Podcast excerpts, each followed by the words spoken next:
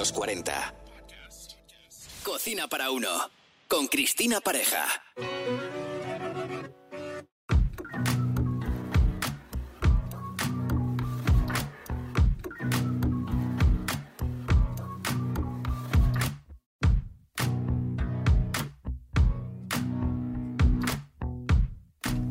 Bienvenidos a un nuevo podcast de Cocina para Uno. Hoy ha venido a visitarnos Paloma Colás, brillante chef y con un bagaje impecable. Lleva más de 15 años dedicada a la cocina y a la formación culinaria. Chef en cocina y pastelería por Le Cordon París, en 2007 fundó Chef Privados, servicio de alta cocina a domicilio en Madrid. Ha sido profesora de cocina y pastelería para profesionales en la Comunidad de Madrid y cuenta con cursos online de cocina para adultos. Paloma, como divulgadora gastronómica, ha fundado una novedosa iniciativa, Paloma Colas Academy, que está cambiando la forma en que se enseña nutrición y gastronomía en la escuela. Escuelas de toda España están adoptando este proyecto para ayudar a los estudiantes de primaria hasta bachillerato a aprender sobre cocina y nutrición, con el fin de combatir los problemas de salud relacionados con una mala alimentación que han sido una preocupación creciente en los últimos años. Este proyecto busca enseñar a niños y a jóvenes habilidades culinarias y autonomía en la cocina. Y además, Paloma, en tus redes cuentas con más de 320.000 seguidores entre Instagram y TikTok ¿no? Buenos días, Paloma. Buenos días. ¿Qué, tal, estás? Menudo currículum tienes. no lo podría haber contado yo mejor. Me ha encantado, me ha encantado. Bueno, eh, has venido a contarnos de qué trata la academia. Sí. ¿Cuántos colegios y cuántos niños están inscritos ya? Pues hemos empezado en, en, este curso, en el curso 2022-2023, en septiembre, y la verdad es que ha tenido una acogida alucinante. es que no hay semana que no tengamos un contacto de un colegio de toda España que quiera incluir a sus escolares en este proyecto, porque estaban deseando pues, yo creo que somos todos conscientes de la necesidad de enseñar a los niños en nutrición y gastronomía, recetas y a tomar buenas decisiones, pero no tenían los colegios esas herramientas que dices, ¿y cómo lo hago yo si los pobres coles están a todo? Y entonces esto les facilita muchísimo y por eso dicen, es que allá vamos. Entonces nada, tenemos reuniones toda la semana, mañana tenemos una, ayer nos contactaron de, de otro cole, que además lo, lo que gusta, bueno, lo, que, lo interesante es que los grupos empiezan con un cole y dicen vamos a probar y ya estamos viendo que están diciendo. O sea, nos están llamando el resto de colegios del grupo porque efectivamente están constatando que gustan a los niños, que gustan a los profesores y que gustan a los padres. O sea, que a mí me encantará venir aquí el año que viene y decirte, tenemos 150.000 alumnos. Ojalá, me encantaría. Ojalá, Es un proyecto precioso. Es un proyecto precioso y que además la, alegría de saber el bien que estás haciendo, yo creo que está por encima de, cualquier otro pensamiento. El saber que, puedes estar mejorando, bueno, que estás directamente mejorando la salud de esos niños, la presente y la futura, a mí la verdad es que me hace muy feliz. Em, quería saber cuál fue tu motivación principal para fundar esta academia. ¿De dónde viene la idea? Sí, pues mira, yo soy periodista, licenciada en periodismo de formación, pero no hice mis prácticas y nunca me dediqué al periodismo. Estudié cocina en París y al volver creé chef privado porque pensé, quiero formar una familia, en la restauración los horarios son un poco locos, ¿cómo puedo adaptarlo? Y digo, con chef privado pues puedes adaptar mejor los horarios para poder estar en casa o si estás embarazada, que es las mujeres es algo que tenemos que tener en cuenta porque fisiológicamente si quieres tener hijos es en principio lo que suele tocar. No siempre, pero es lo que suele tocar. Y, y, entonces di clases de cocina para la Comunidad de Madrid, para profesionales de la cocina, de pastelería, cocina, jefe de cocina, y me gustó muchísimo. Y descubrí que me gustaba mucho enseñar. Pero claro, cuando te dedicas a, cuando tienes tu propio negocio, te dedicas, tocas todos los palos. Entonces, pues daba clases y seguía manteniendo mi catering, que lo sigo manteniendo a día de hoy.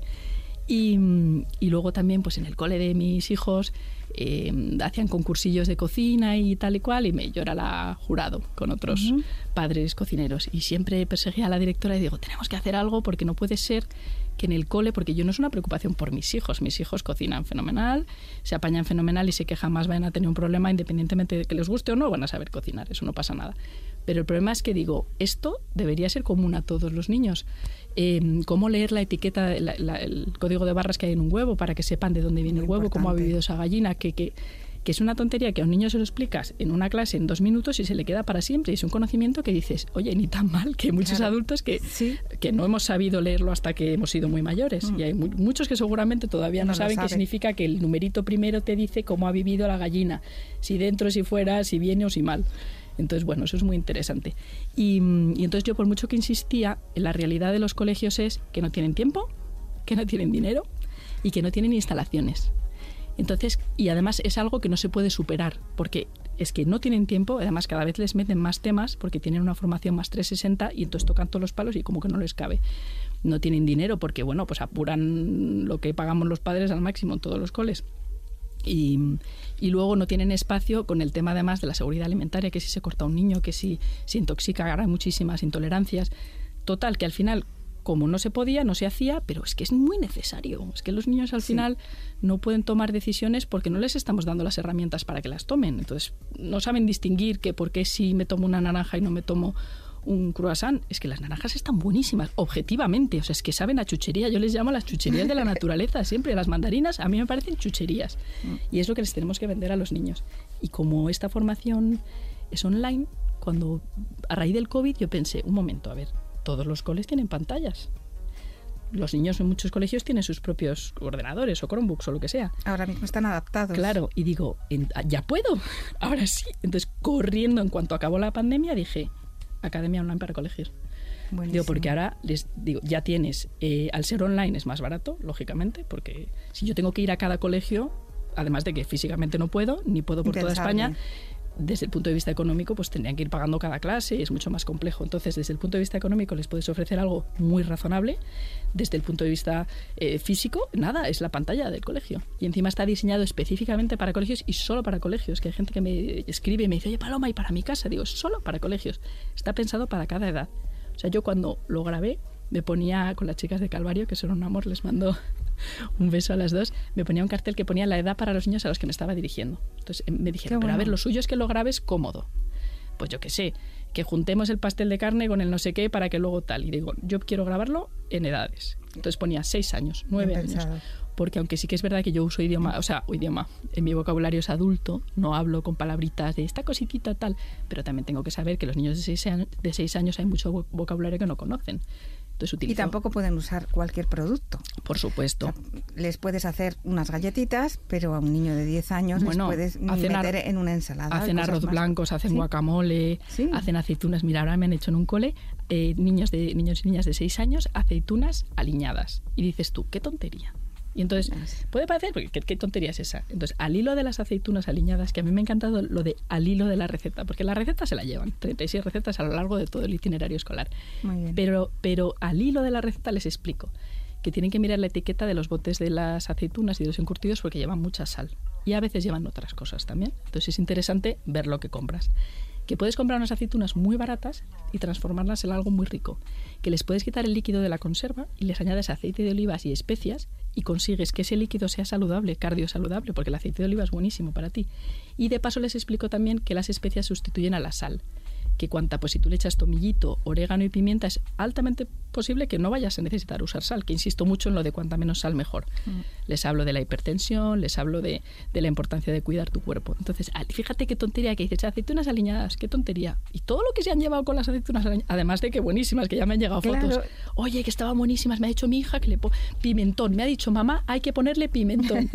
pues me hace mucha ilusión. Pero ahí, claro, das muchas claves, ¿no? En las recetas, según estás explicando y eso es eh, eso nos viene bien también a los adultos. ¿eh? Totalmente. O sea, creo que está pensado para niños, pero cualquiera no puede inscribirse.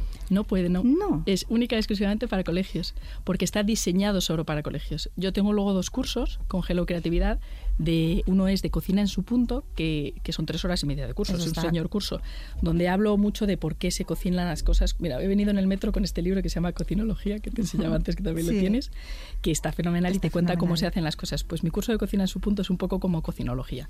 Te digo, esto es así para que tú encuentres tu punto, es decir, la judía, yo te digo cómo, cómo se desarrolla la cocción, cómo tienes que pararla para que brillen y para que crujan, y luego tú ya eliges si a ti te gusta más pasada, menos pasada. Y luego tengo otro curso que se llama Batch Cooking, que mm, pues eso, que es muy interesante porque te permite en un día gestionar muchas recetas a la vez con un concepto que tengo yo un poco diferente que en el fondo también, como te decía, se puede aplicar también a la academia, porque al final en el colegio lo que hacemos es que les enseñamos a que pues, aprendan a cocinar, a que sepan pues cómo prescindir de la sal en la medida de lo posible, cómo sustituir, por ejemplo, desgrasar. Yo hago una cosa siempre que es desgraso las salsas y las cremas con una cucharita, con un cucharón, les quito la grasa mala y luego al servirlas hago chorretón de aceite de oliva. Y a veces hay gente que me dice, no te entiendo, quitas la grasa y luego pones la grasa y digo, bueno, quito la grasa, alta colesterol y le echo la grasa, claro, la grasa es saludable porque la grasa no hay que demonizarla, no todas las grasas son malas. Es, la es el conductor del sabor. Totalmente. Entonces, el aceite de oliva, además de que está bueno, es bueno para ti. Y salvo que tengas un problema concreto de salud, en principio todos podemos tomar aceite de oliva en crudo y es buenísimo.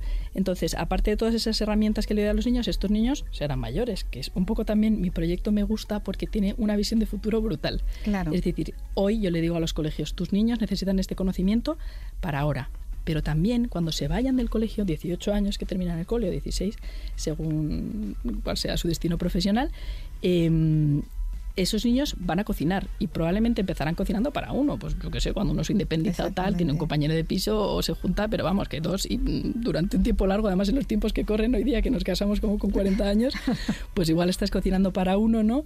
Muchísimo tiempo. Entonces, es que claro, en realidad sales de el colegio y tienes que practicar y cocinas para ti. Al final todo es aprendizaje. Y luego están esos cursos que tienes de Hello, que creatividad, ese sería nuestro curso, ¿no? Sería para, para, iniciarse. Para iniciarse en el batch cooking, yo le llamo batch cooking infinito, que, porque para mí el concepto de batch cooking a veces cuando nosotros en casa somos varios y con el típico batch cooking de una sopita de medio litro no, no tenemos ni, ni para empezar, vamos. Así que yo pienso, yo necesito más porque no me vale. Entonces, en mi batch cooking lo he creado de manera que le vale a una persona o a 40. O da exactamente lo mismo, es un concepto. Yo lo que digo es, eh, tú lo que haces es, preparas dos recetas principales, que pues yo como carne y pescado y digo, hago una de carne y una de pescado. Entonces ahí lo que propongo es un pastel de carne y una merluza. Y las cocino, las dos con su receta aquí. Yo las recetas las tengo todas en Instagram, o sea que se pueden mirar, pero es verdad que en el curso está todo como muy organizado, súper bonito puesto, lo ponen siempre en gelo, lo montan fenomenal, es muy agradable de ver, la verdad. Y hago esas dos recetas y luego un montón de verduras. Y lo que hago es con esas tres recetas, que son una merluza, un pastel de carne y unas verduras, monto 11 recetas diferentes. Entonces yo creo que el truco que yo trato de transmitirles a los niños es mis niños aprenden, ¿no? 6 a 18 años, 36 recetas, muchísimos consejos, juegos, tienen también una especie como de trivial, es súper divertido, muy ameno. Y cuando acaban el colegio tienen esas 36 recetas, pero yo les he enseñado que cuando hacen unas albóndigas, con esas mismas albóndigas puedes comer un día albóndigas, al día siguiente pimientos de piquillo rellenos. Al día siguiente puedes comer un bocadillo relleno de esas propias albóndigas, pero luego te puedes hacer una pasta. Pero es que luego puedes hacer un risotto o puedes hacer un arroz es que es infinito, es que te puedes hacer unos wraps, es que te puedes hacer unos tacos con la misma receta. Entonces yo creo que también muchas veces, una vez me contaba mi madre que el hijo de su amiga vivía solo y que hacía pollo el domingo y comía de domingo a domingo el mismo pollo. Y solo comía, me imagino que lechuga, tomate y pollo, el mismo pollo. Y yo pienso, sí y no. Es decir, sí a hacer una sola receta, no a comerla de la misma manera. Entonces haces lo que yo te digo haces el pollo y el no primer te día una semana no que te dure. Bueno a ver tienes que congelar. Tienes que congelar, claro porque tres días un pollo en la nevera bueno tres días puede estar pero no cinco mm, a ver no mejor que no. Yo lo dejaría tres. A ver incluso en el tema de conservación es muy importante que también se lo explico a los niños por eso es que me gusta, yo les, les dejo ahí como píldoras de todo. Es que son, son ideas, son píldoras que nos vienen bien. A los adultos todo también. es importante. O sea, está dirigido a niños, que es que me parece genial, es tener un futuro más sano. Es que al final tú y yo, que pues cocinamos las dos y, nos dedicamos mm. a esto y sabemos, para nosotros muchas cosas son evidentes, pero en el fondo son conocimientos que muchos adultos no tienen, pero que si lo piensas dices, jope, lo bueno y lo lógico sería que, que nos lo hubieran dado de pequeños. De hecho, cuando vamos a los coles, el, feedback que más recibimos es que los profesores también quieren hacerlo.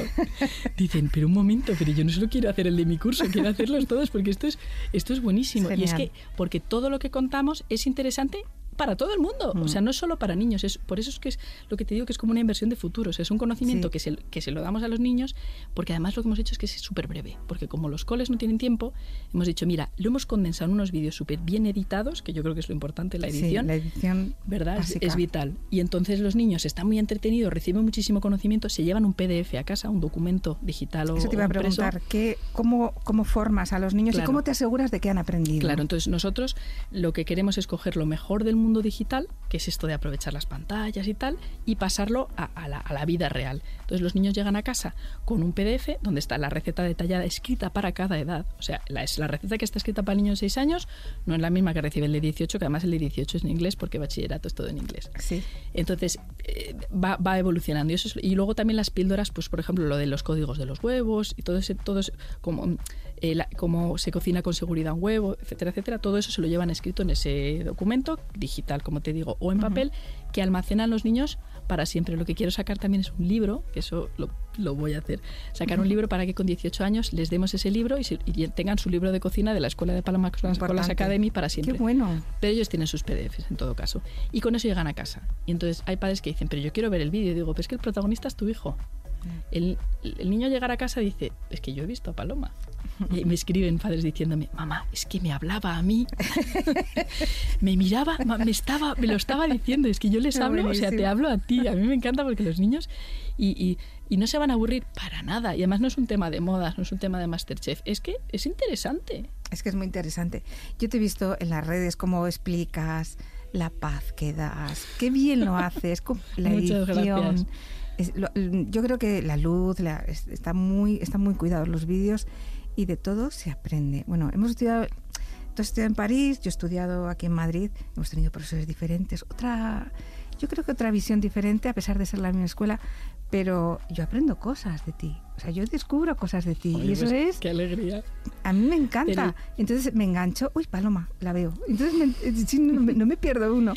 pero no es verdad que. Es tan genial. Que seguimos aprendiendo, porque yo también aprendo. Este mundo es O sea, yo hago research y leo y me estoy leyendo cocinología y es verdad que lo leo y muchas cosas las sé, pero hay otras cosas que las sé, pero tampoco sabía muy bien cómo el fondo químico del asunto. Sí. O sea que al final yo, tú aprenderás de mí y yo de ti. O sea que esto es un tema de que nunca se termina de aprender en la cocina. porque Todos los días aprendes algo nuevo. Es un mundo súper bonito. Muy bonito, es verdad. Por eso te decantaste por la cocina en vez del periodismo. A ver, mira, ¿sabes lo que me gusta de la cocina muchísimo? Es que es muy difícil discutir de cocina. Mm. Entonces yo es verdad que, tengo una forma de hablar así como un poco, cuando tengo una idea la tengo y punto.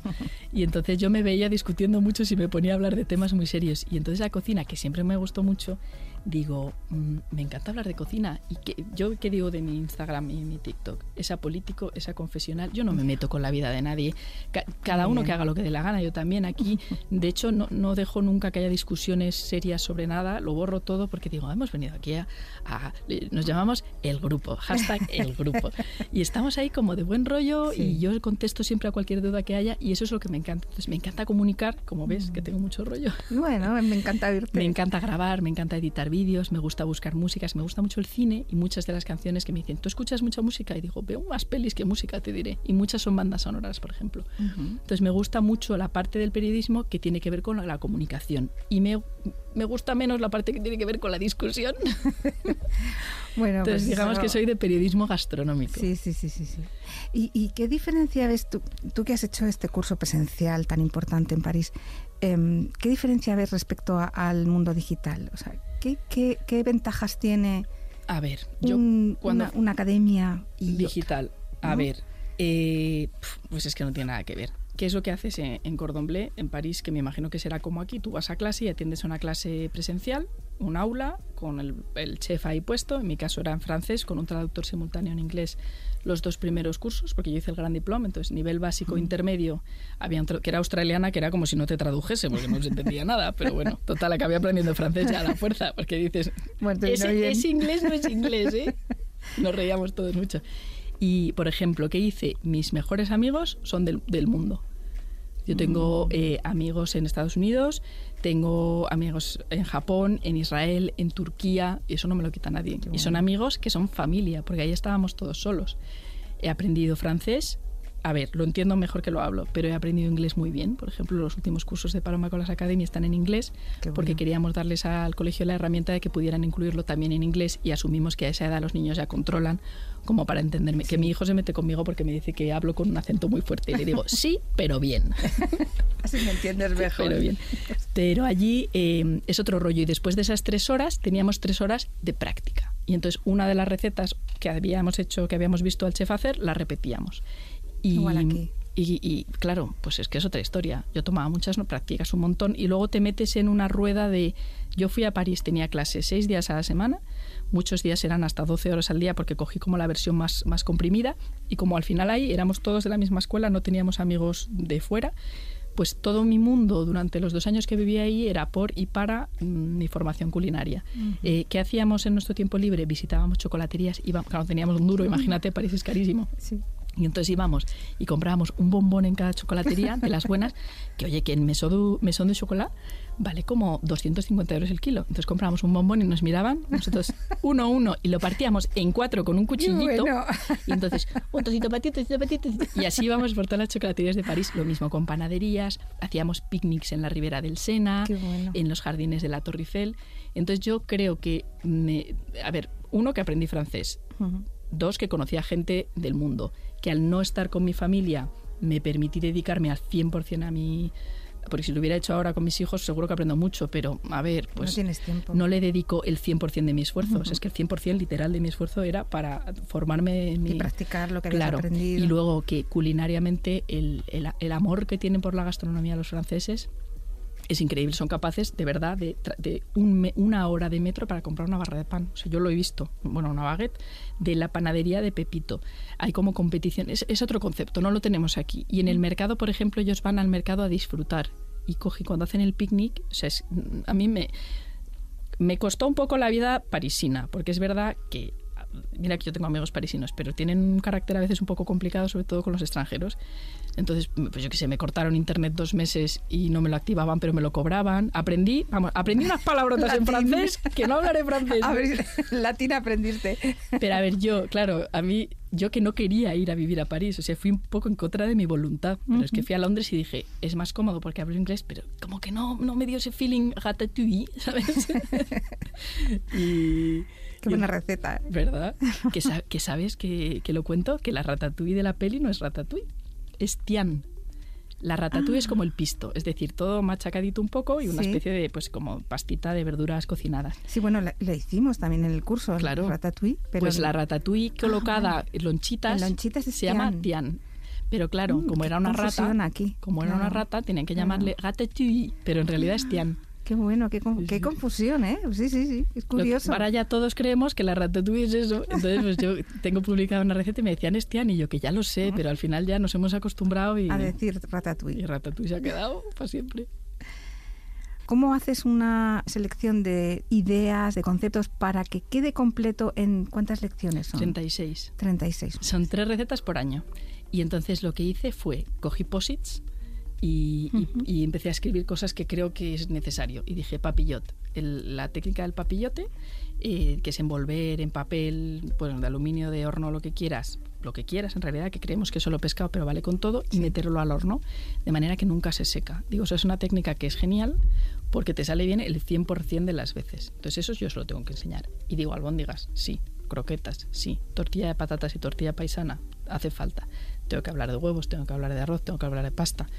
Em, tengo que hablar de carne estofada, tengo que hablar de carne picada, pastel de carne, porque además encima les puedo dar la opción de carne picada de cerdo, de vaca, em, y de pollo y luego de soja texturizada, porque también, a pesar de que es dieta mediterránea y va incluido huevo, carne, pescado, no es vegetariana, en todas las recetas damos opciones decimos, si no puedes tomar huevo, existe una cosa que se llama huevo vegano, que está hecho a base de harina de garbanzo y que funciona fenomenal para casi todas las preparaciones y se puede sustituir. Tenemos en cuenta que hay niños que son intolerantes a la lactosa. Y entonces, aunque es muy raro encontrar un niño vegano, queremos que todos se sientan incluidos. Entonces, aunque no haga una receta de soja texturizada, hablo de qué es, cómo se cocina, cómo se prepara y les digo que existe y que es una opción tan válida como las otras. Entonces los niños que no puedan tomarlo o no quieran tomarlo o no les guste, no lo sé, eh, se van, a sentir, porque yo, trato de explicar, a mí hay muchas cosas yo le llamo que no prefiero. y le digo así porque en realidad pues, no me gustan, pero no es que si las como me muero, es que no lo prefiero. Entonces, si yo qué sé, plátano, no lo prefiero. Pero si me das un plátano me lo tomo, pero si me das a elegir entre cualquier otra fruta, elijo cualquier otra fruta. Por lo tanto, por eso digo yo que suena un poco raro, no lo prefiero. Entonces a los niños les digo, no pasa nada si no prefieres algo, te lo vas a comer igual pero no, sienta, no te sientas mal por ese sentimiento de preferiría no comérmelo. Es válido. Claro, porque no a todos nos gusta todo, hay que elegir. Un niño todavía más, porque hasta que se adaptan a esos sabores fuertes, pasa tiempo, un picante, mm. un ácido, necesitan su progresión y hay que entenderles. Y hay que darles la paz de decir, ya llegarás, si llegas, y si no llegas, tampoco es en el mundo. Yo no prefiero las cremas. Entonces, ¿yo qué hago? Cuando voy a hacer una crema, separo antes de la crema y me lo como pues con el caldito y la verdurita y para el resto hago la crema. Entonces les digo, si haces eso, no pasa nada. Es decir, si hay crema, me como la crema y no me quejo y buenísima, pero tampoco pasa nada si a mí me pidiera, que no me lo piden porque les gusta, pero si a mí me pidiera mamá, sepáramelo como, como a ti, pues yo se lo separaría y digo, a lo mejor luego en un futuro, jope, yo, yo he tenido en casa un mal comedor de esos de, no me puedo creer, porque Paloma, como eres cocinera, tus hijos comerán fenomenal. Y digo, o sea, me lo contarás tú. No, es verdad. Bueno, yo hago excepciones. Mis hijos son un poquito más mayores y es verdad que eh, no prueban. Eh, o sea, en casa no se toma el chorizo porque a uno de ellos no, no le gusta. Otro, las especias, las cosas muy especiadas, también. perdón. Eh, a mí no me pongas algo muy especiado que no me lo tomo. Entonces, claro, al, comer todos juntos tienes que hacer esas excepciones que, que nos afectan con lo que me gusta el chorizo no lo puedo meter en unas lentejas. Claro. me gustaría, pero, pero... el truco es el pimentón. sí, sí. Que es que sabe a chorizo. Y lo cuelo. y echo un poquito de pimentón. Y dice, esto lleva chorizo. Que no lleva chorizo. Y al final terminamos intentando colar esos ingredientes que a todos nos gustan, porque pero hay que hacer excepciones, es verdad que, y adaptar a los gustos de todos, porque oye, yo, yo tengo que complacer en cierta manera a quien se lo va a comer, porque no puedo hacer todo a gusto de como a mí me gustaría. Total. Y luego que también sepan ellos que, que tú, tú, estás dispuesto, estás dispuesta a hacer una excepción de vez en cuando. Por ejemplo, yo tengo, yo tengo el, el team salmorejo y el team gazpacho. Entonces normalmente pues hago las dos cosas o compro las dos cosas que, que vamos, que todo el mundo también cree que como somos cocineras, ¿no? Nunca compramos nada hecho. Yo compro gazpacho y salmorejo, pero vamos, como si no hubiera mañana. Si no puedo hacerlo, lo compro y la vida sigue, aquí nadie se ha muerto. Y entonces, pero, y que y yo, yo lo concedo venga, ¿qué quieres? Pero si un día no hay, no hay y no pasa nada, porque tú sabes que yo te lo concedo, simplemente es que no hay y no pasa nada. ¿Que, a ti te gusta el salmorejo y solo hay gazpacho? Pues solo gazpacho. Entonces, que sean conscientes de que puedes no preferir algo, pero que sea no preferir. No si lo como me muero, sino que digas, pues probarlo. me aguanto y me lo como y pongo buena cara y la vida es así. Y doy gracias porque tengo comida. Entonces es un poco, pero que ellos tienen que saber que no se tienen que sentir mal porque no, les apetezca comer algo.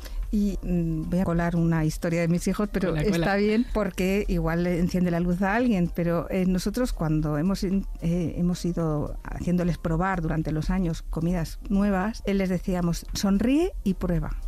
¿Verdad?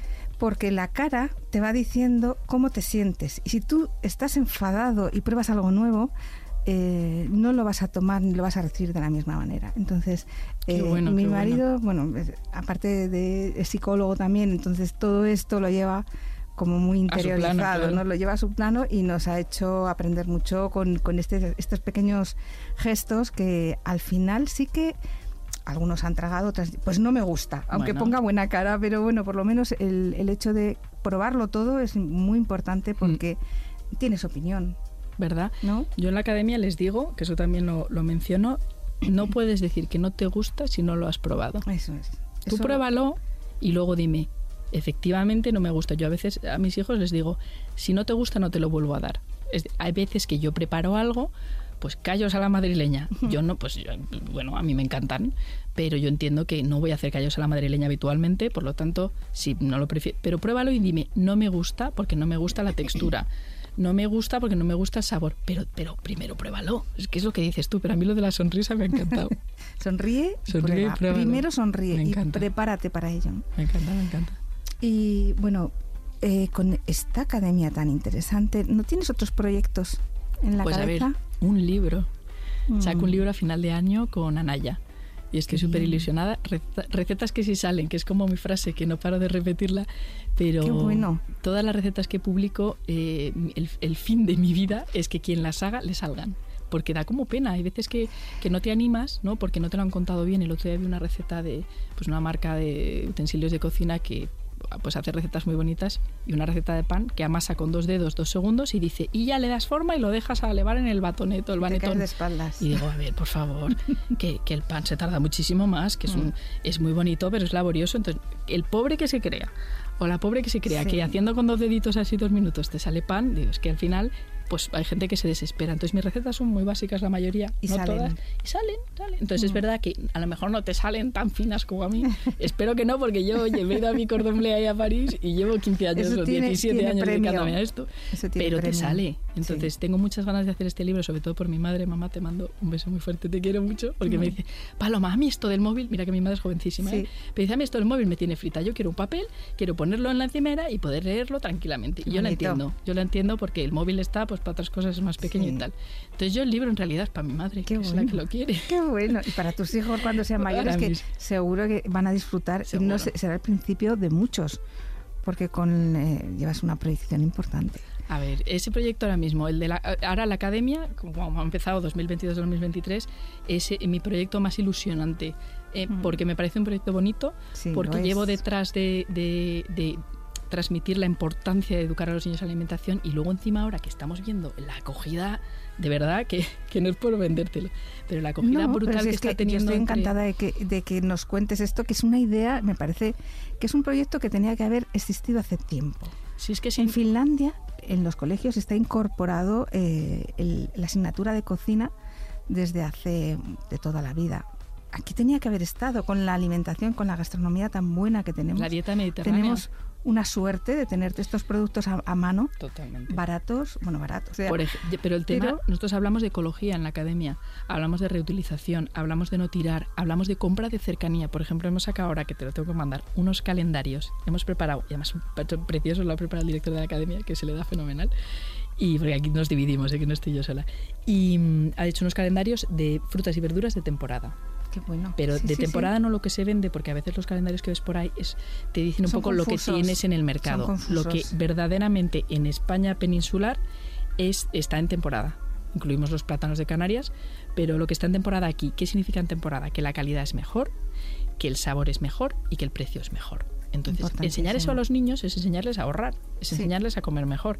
Y les hablamos mucho de la compra de cercanía. Es decir, si yo em, compro las patatas que se han cultivado a tres kilómetros de donde vivo, ahorro todo el combustible que se gasta trayendo las patatas de lejos. Ayudo a la persona que vive cerca de mi zona para que pueda seguir produciendo esas frutas y verduras y que no las tengamos que coger del extranjero y utilizar el combustible que gasta un avión para traerlo hasta aquí. Entonces esa cosa que si tú desde pequeñito se lo vas diciendo, les estás enseñando a ahorrar, les estás enseñando a cuidar el medio ambiente y además les, pero les estás dando, nosotros lo que decimos es criterio. Yo no les digo, esto es malo, esto es bueno, esto sí, esto no, en absoluto. Yo les digo, mira, esto es lo que hay. Luego tú opina, toma tu decisión. Yo no digo tenéis que comer sano, no echéis sal. Yo digo, a ver, la sal siempre se echa al final, porque muchas veces no es necesaria. Porque si la verdura es buena, la has preparado adecuadamente, le has hecho su reacción millar, este. la has dorado bien, le has echado sus, tus, tu oreganito, tu albahaca, tus especias, tu garam masala, que tengo ya la obsesión con el garam masala que me encanta. Te he oído en una entrevista que me las he escuchado. el garam masala. Sí, sí, el garam masala creo que es... Es una mezcla. Ahora estoy detrás de Carmencita, Carmencita, si me estáis escuchando, por favor. Quiero hacer, tengo una mezcla de especias que hago yo en casa, que de hecho eh, las chicas de Calvario cuando grabamos todo lo de la academia se llevaron la bolsita y me escribe el otro día diciéndome, oye Paloma, estas especias de dónde son que se me han gastado, ¿dónde las compro? Y digo, es mi mezcla, hago yo una mezcla de especias muy rica y he contactado a Carmencita, que me han dicho que están muy interesados, pero también muy ocupados. Eh, quiero sacar una mezcla de especias de Paloma Colas con, bueno, tiene garam masala por supuesto, pero tiene muchas más cosas y es que se lo pones y dices que se lo he hecho a todo, dice a los sándwiches, se lo pongo a los sándwiches. Qué bueno, la quiero probar. Y pues te, tendré que traer yo un poquito de mezclita. Qué bueno. Pues me parece una idea también genial, ¿eh? Pero enseñarle a los niños el tema ese de, mm. yo no les digo no toméis sal, digo, cocínalo bien, dóralo adecuadamente, no lo dores fuerte, dóralo despacito para que los azúcares propios del alimento se caramelicen naturalmente y te den ese sabor delicioso. Échale el caldo y al final del final del final le echas la sal. Haz lo que quieras, échale la sal si quieres. Al principio yo te digo, si haces todo lo que te digo, echas la sal al final, va a estar más rico y además va a ser mejor para ti. Más sano. Dicho lo cual, haz lo que te dé la gana yo creo que el criterio es importante. Es importante también que los niños sepan que, que la decisión es suya. Y entonces cuando la decisión es suya se sienten importantes. Vamos a la compra. Yo lo que recomiendo cuando los niños no quieren comer verduras, te los pones en el carro, la compra si son pequeños. te vas a la zona de la frutería y le dices, coge lo que quieras. No a la zona de patatas, a la de frutería, coge lo que quieras. Pero lo que quiera, mamá, lo que quieras. Y entonces escogerá cualquier cosa que le parezca bonita. Y vas a casa y toda la familia come eso. Claro. La cara de, de- del niño de decir, toda la familia está cogiendo la lechuga, el brócoli o la manzana bueno. o lo que sea que haya cogido, es como, lo han comido porque yo lo he escogido. Y no sé, yo creo que es importante hacer partícipes a los niños de la comida. Mi- tengo una hermana, que, Celia, te mando un beso, que es mucho más pequeña que yo, está estudiando medicina y de pequeña mm, yo ponía, bueno, yo ya había estudiado porque soy mucho más mayor y yo ponía orégano en los espaguetis y me decía que esa cosa verde que ella no se la comía. Entonces yo le traje a la cocina. Le digo, ven conmigo. Mete la mano, coge estas hojitas, rómpelas, huélelo. Es una planta que la han secado, que, que huele fenomenal. Te recuerda el olor como a pizza. ¿Por qué Sí, no? porque Tomate. el orégano. Bueno, desde, desde ese día nos fuimos otra vez a la mesa, se comió la pasta y al día siguiente la hice sin orégano. Y me dice, Paloma, Porque la cosa esto". verde esa se la puedes echar. Entonces, claro, no lo quería cuando no sabía, pero cuando se lo Cuando conté, conoces. ya no lo quería para siempre. Exactamente. Entonces es que a los niños tenemos que hacerles un poco más de caso, porque Sí, están sí, deseando. Totalmente. Están Además, deseando. eh, bueno, te puedo decir, tus hijos son más pequeños, los míos son un poquito más mayores, y he visto cómo han ido recorriendo todos esos pasos de ahora hazlo tú. Lo, lo vas a hacer mal, lo vas a hacer regular, pero si tú lo haces, ahora sí aprendes, ¿no? Total. Y cocinan solos, porque al final terminan eh, centrándose en sus errores. Y son más... Y todos lo probamos y entonces asumimos ese papel. Bueno, tú estás haciendo esto para probar y ahora hacen unas boloñesas que son bien. expertos en boloñesas. Dani, ¿quién quiere hacer? Yo, yo, yo. Se pelea por hacer. O sea, interiorizar todo esto es bueno, pues es un, es un regalo ¿Y no crees y es una herencia que le dejamos para toda la vida. que a veces somos nosotros los que creemos que no pueden? Sí, sí, ponemos frenos. Porque creemos que el otro día me puse a hacer guiozas con ellos, pero con la masita comprada, pero dándole la forma. Y digo, momento. O sea, es ¿Por qué verdad no que son más hacen? pequeños, pero digo, sí, Sí. pues vamos, que lo pusimos todos y se nos dio de lujo. Y la, Sí. la cara de, de efectivamente me sale y digo, ¿Por es qué que, no? Claro, ¿por qué no? hay que pero, dejar- pero hazlo mi, mal, mi pero primer, hazlo. mi primer pensamiento fue, lo hago yo, que soy cocinera, lo hago en un. O sea, los- pues lo siento, Sí, es lo que me salió, porque sí. muchas veces dices pim pam y ya está. Pero luego dices, Ahorrar tiempo, si ¿no? yo se lo enseño ya y os cogen seguridad, lo hacemos todos en familia, me pareció. La verdad es un plan que ha idea. venido para quedarse. Sí. Todos los sábados guiozas caseras. Divertidísimo. Se lo divertidísimo. pasaron bomba. Pf, O sea, nos lo pasamos todo súper bien, lo hicimos en un momento y quedaron muy bien. Y la satisfacción de ellos de haberlo hecho y, y me, me dio que pensar el hecho de que era yo la que les iba a poner esa cortapisa de decir, ¿Por qué no? "Mm, sois demasiado pequeños para hacer esto. Y no lo son. ¿Cómo organizas esas clases en grupo? Lo que hace es cada colegio decide, hay tres lecciones al año por clase, entonces tres para primero de primaria, segundo, así hasta bachillerato. Y cada colegio decide en qué asignatura la pone. Hay colegios que la ponen en la asignatura de educación física, otros en no le- tutoría, creo que le llaman algunos, orientación le llaman otros, social science, natural sí. science, que lo meten en lengua, lo tienen algunos, porque también historia, matemáticas, hay muchos temas de geografía, hablamos mucho de matemáticas, hay mucho cálculo, entonces al final es que es multidiscipli- multidisciplinar la cocina, Sí, porque al final sí. tocas muchísimos temas que van, pues, pues eso, desde el tema biológico, matemático o geográfico, bueno. que puedes tocar muchos temas. Entonces, el profesor o la profesora en la asignatura que el colegio haya decidido, lo ponen durante la clase con toda la clase junta.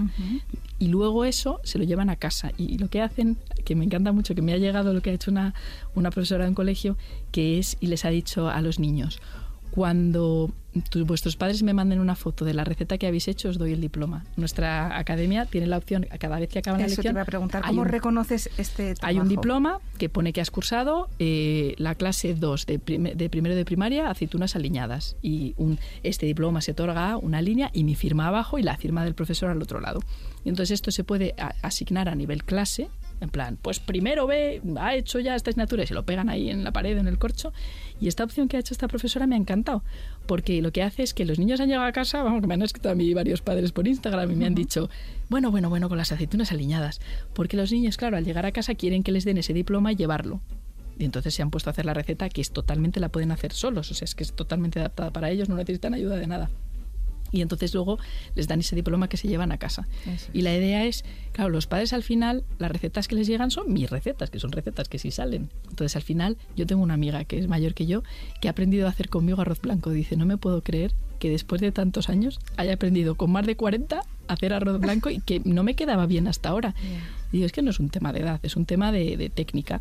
Entonces, todas estas recetas de Paloma con las Academy, que ven los profesores y quieren hacerlas, pues claro, cuando llegan los niños a casa, dicen, ha venido para quedarse. O sea, las recetas de, Paloma con las Academy son recetas para casa. Claro. Para ahora, para el futuro, para uno, para 17, da igual, pero hay una receta de albóndigas que está mezcladas con mozzarella, que es que te puedes morir.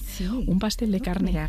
El pastel de carne es de mis recetas favoritas, porque además, como te digo, que puedes utilizar diferentes carnes o incluso vegetariano, te vale para todo. Te vale de fiambre de desayuno, de fiambre de sándwich, de relleno, para legumbres, para, o sea, es que te vale para todo, para una sopa. Y es súper fácil de hacer.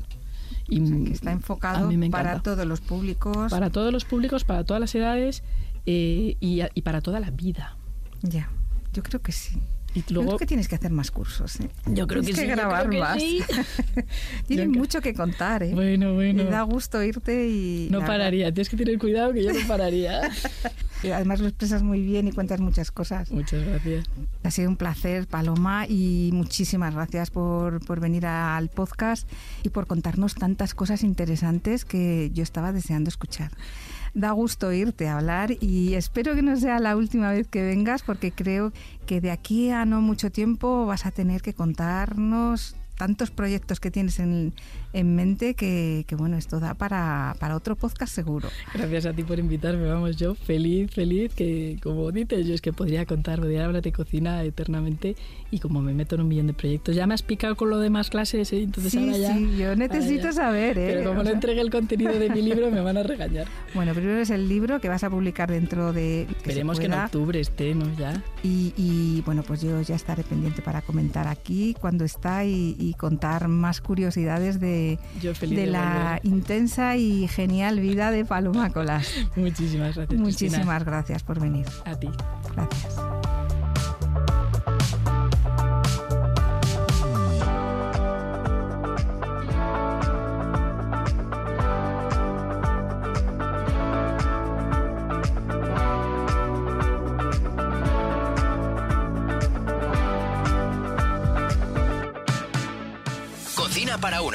Con Cristina Pareja. Suscríbete a nuestro podcast y descubre más programas y contenido exclusivo accediendo a los 40 podcast en los40.com y la app de los 40.